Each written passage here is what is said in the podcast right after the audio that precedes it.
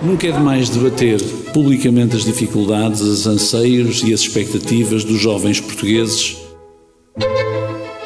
Viva! Está com o Expresso da Manhã. Eu sou o Paulo Baldaia.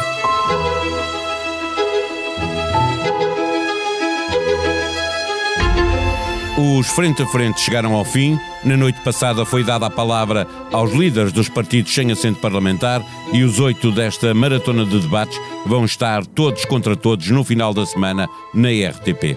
Os comentadores deram notas, mas o povo é que vota e cada um dos milhões que se predispuseram a ver e ouvir os debates fizeram as suas próprias contas. Em expresso.pt, num trabalho de Cátia Barros, pode comparar os debates deste ano com os de há dois anos e ficará a saber, por exemplo, que o debate menos visto em 2022 foi o mesmo deste ano. Inês Souza Real e Rui Tavares tiveram apenas 22 mil pessoas a vê-los há dois anos, conseguindo melhorar agora com 28 mil telespectadores. Os mais vistos foram naturalmente os debates entre os líderes dos dois maiores partidos, Rui Rio e António Costa, tinham ultrapassado os 3 milhões e 300 mil, Luís Montenegro e Pedro Nuno Santos não chegaram desta vez aos 2 milhões e 800 mil, menos meio milhão. Considerando os 28 mais ouvidos de 2022 e os 28 deste ano, houve uma quebra de audiência global de 2 milhões e meio de telespectadores. O que ganhamos com estes debates e o que podíamos ter dispensado, alguém saiu melhor para a campanha do que tinha entrado na maratona de debates, questões para duas das três intervenientes do podcast Lei da Paridade, que depois de deixar a TSF é uma das grandes novidades na equipa do Expresso. O Expresso da Manhã tem o patrocínio do BPI Banco Oficial da Bolsa de Turismo de Lisboa. O BPI tem soluções competitivas e equipas especializadas para apoiar as empresas do setor do turismo. Banco BPI SA registado junto do Banco de Portugal sob o número 10. Viva Adriana Cardoso, viva Maria Castelo Branco. Eh, os debates cumpriram as vossas expectativas? O que é que podia ter corrido melhor? Maria.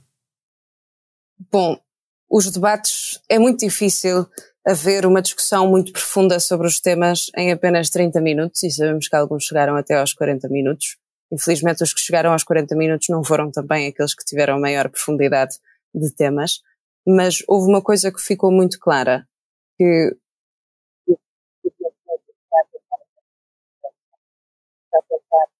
narrativa de que a AD é de facto um, um, espaço centrista para os centristas de direita, de centro-direita, de centro-esquerda, por isso tentando roubar algum espaço ao Partido Socialista, que se percepciona que terá virado mais à esquerda a partir do momento em que Pedro Nuno Santos assumiu a liderança. E também vimos um André Ventura no último debate, um, muito ele próprio nesse sentido, porque tentou usar várias máscaras em vários debates e no último, um, com Rui Tavares, viu-se de facto o André Ventura antigo, o André Ventura dos ciganos. Um, Pedro Nuno Santos também teve uma abordagem muito interessante nos debates, escolheu não antagonizar e quase, parece-me, quase não puxar ao voto útil tanto quanto se esperava, ou tanto pelo menos como António Costa tinha feito. Talvez porque Pedro Nuno Santos se sinta de facto muito confortável com uma ideia de geringonça 2.0 e aliás, talvez essa ideia de geringonça 2.0 até o ajude dentro do próprio Partido Socialista, visto que o Partido Socialista é tendencialmente mais ao centro, Pedro Nuno Santos está numa ala mais à esquerda e pode ser que venha a ganhar algum peso dentro do próprio Partido Socialista se tiver o apoio dos partidos à sua esquerda.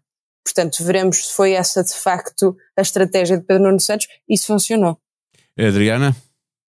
Eu, eu, eu, neste ponto devo, devo dizer que discordo um pouco da Maria, porque eu acho que o, que o debate uh, que tivemos na segunda-feira, ou seja, o, o, frente a frente, uh, nós de facto o que vimos foi Montenegro a, a, ser muito prejudicado pelas enormes expectativas que ele tinha, porque tinha tido uns bons debates, ele tinha se destacado uh, daquilo tinha sido uma liderança de outra forma, muito amorfa até, até então, e Pedro Nuno Santos tinha, tinha passado os dois últimos debates com prestações absolutamente esquecíveis, e portanto acho que Pedro Nuno Santos beneficiou das baixas expectativas uh, e fez uma coisa absolutamente uh, muito bem feita em termos de estratégia. Uh, Pedro Nuno Santos disse claramente que não se que, não, que não dizia e que não ficava perene que iria viabilizar orçamentos de Estado do, do Partido Social Democrata, mas disse claramente que não votaria a favor de uma moção de censura uh, ou apresentaria uma moção de censura se não existisse uma alternativa de governo viável.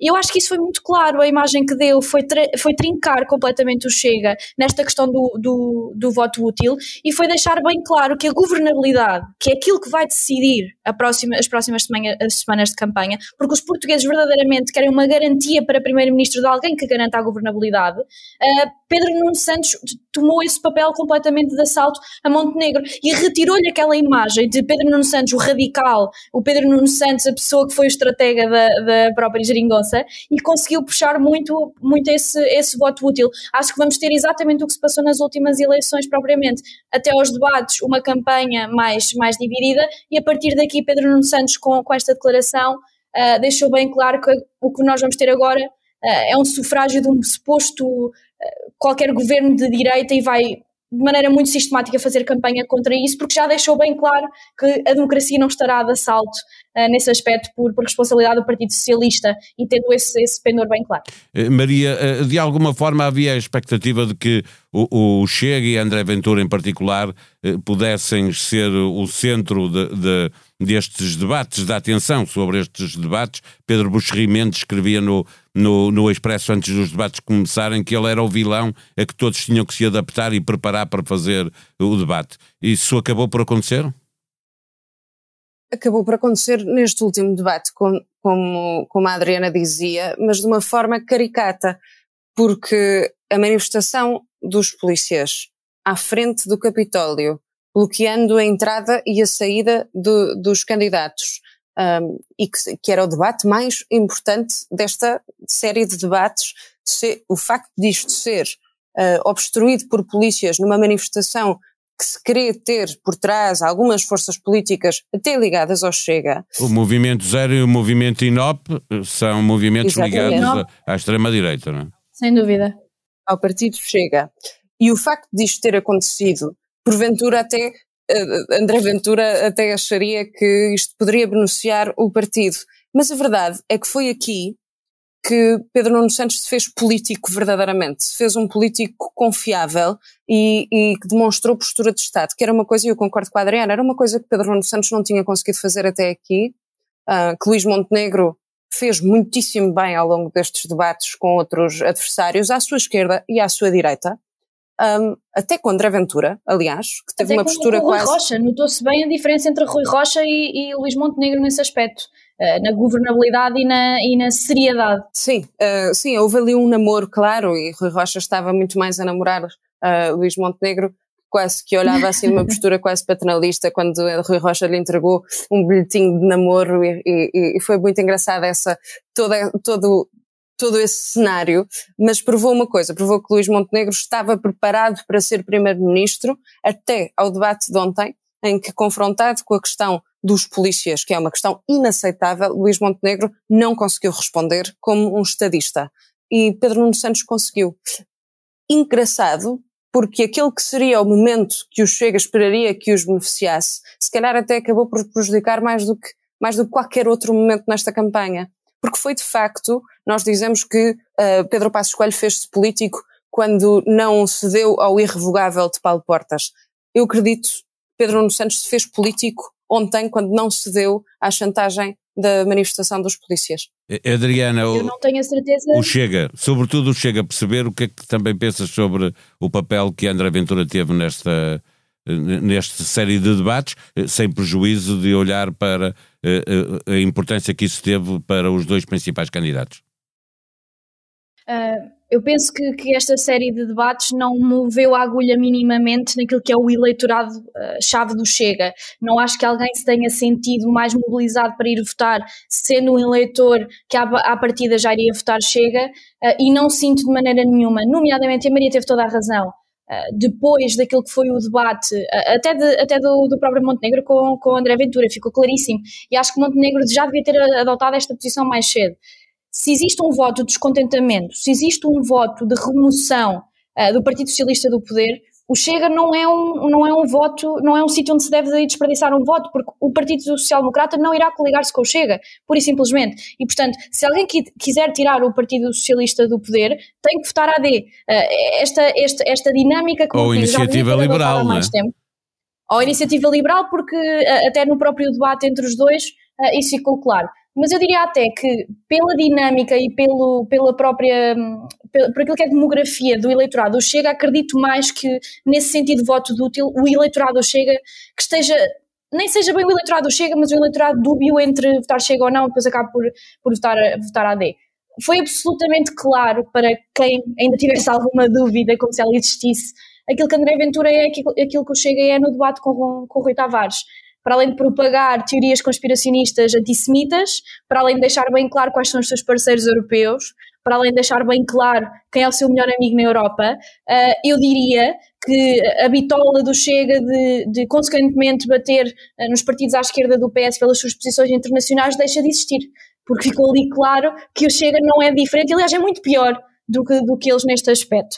Mas, mas diria também, relativamente, relativamente ao Chega, e para terminar esse ponto, que Mariana Mortágua foi, foi absolutamente fenomenal no debate que teve com, com André Ventura.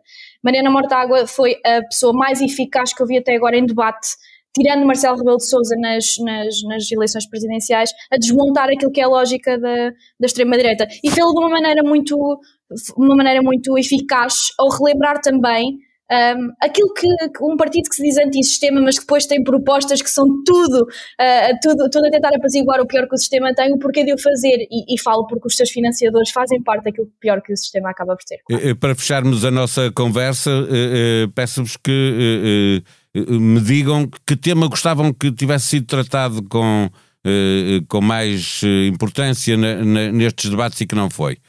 Maria.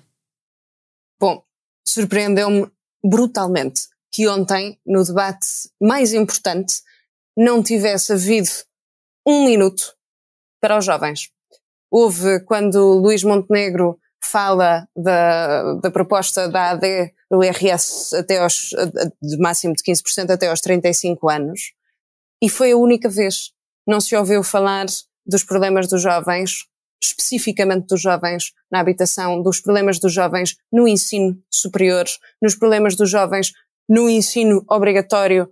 Por exemplo, um jovem que tenha 15 anos em Portugal, que, que seja de uma classe baixa, classe menos privilegiada, vai com dois anos de atraso em termos de ensino de um jovem exatamente da mesma idade e de uma classe alta, isto é o dobro da média europeia, nós temos um problema de desigualdade que vai até desde as creches e não há respostas e não há uh, discussão sobre o maior problema do nosso país neste momento, que é que os jovens já não se sentem bem aqui e sentem que o país os está a expulsar e sentem que não podem ficar em Portugal, mesmo que quisessem. E isso foi absolutamente surreal para mim que não tivesse sido dedicado mais tempo a um tema tão premente como, como este. Entendo perfeitamente que se fale dos pensionistas, até porque é um calcanhar daqueles de Luís Montenegro, entendo perfeitamente que se fale nos mais velhos, até porque são eles que definem as eleições, a faixa de mais de 65 foi a única faixa etária onde o Partido Socialista conseguiu ganhar com maioria absoluta em 2022, mas tem que haver tempo para falar dos jovens, e não houve. Adriana? A Maria tem toda a razão e para não, não repetir o tema dela, dado 30% da nossa geração está emigrada, acho estranhíssimo que isso não seja, não seja falado nestas eleições, mas é porque uh, acredito que a minha geração não vota. Mas eu levantaria a saúde uh, no sentido em que foi aflorada, mas não foi falada com nenhum tipo de profundidade. Uh, a única coisa que Luís Montenegro precisava dizer a Pedro Nuno Santos era só isto. O seu partido foi o responsável por se pagar 15 vezes à hora um médico tarefeiro versus um médico dos quadros do SNS para fazer um brilharete em Bruxelas em termos de déficit porque vai para a despesa corrente. E nós é que somos austeros? E nós é que somos os fulgurais? Não somos. É o Partido Socialista que pratica a austeridade. Era a única coisa que era preciso ser feito. Acho que existe um, uma incapacidade de se comunicar politicamente em termos de saúde. Acho que o Partido Socialista beneficia disto. Acho que existe muitíssimo pouca oposição neste sentido ouvimos falar sobre uma guerra aberta ideológica de privados e, e, públicos, quando temos um sistema que até o Tribunal de Contas já diz que 51% dos portugueses já, já têm um, um, uma segunda cobertura de saúde. Portanto, isto é absolutamente ridículo e gostava que nós passássemos desse ponto ideológico e começássemos a debater o tema a sério.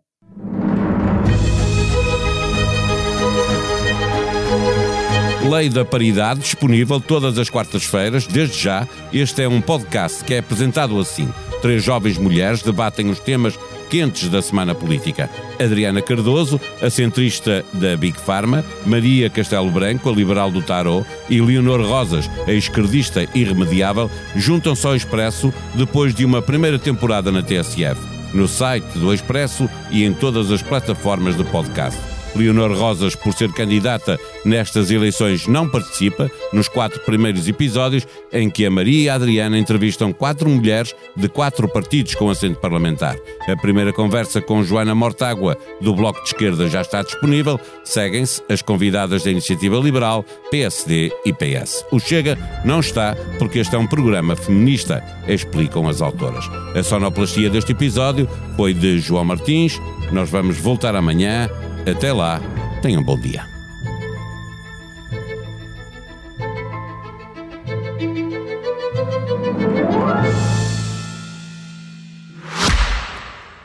O Expresso da Manhã tem o patrocínio do BPI Banco Oficial da Bolsa de Turismo de Lisboa. O BPI tem soluções competitivas e equipas especializadas para apoiar as empresas do setor do turismo. Banco BPI SA registado junto do Banco de Portugal sob o número 10.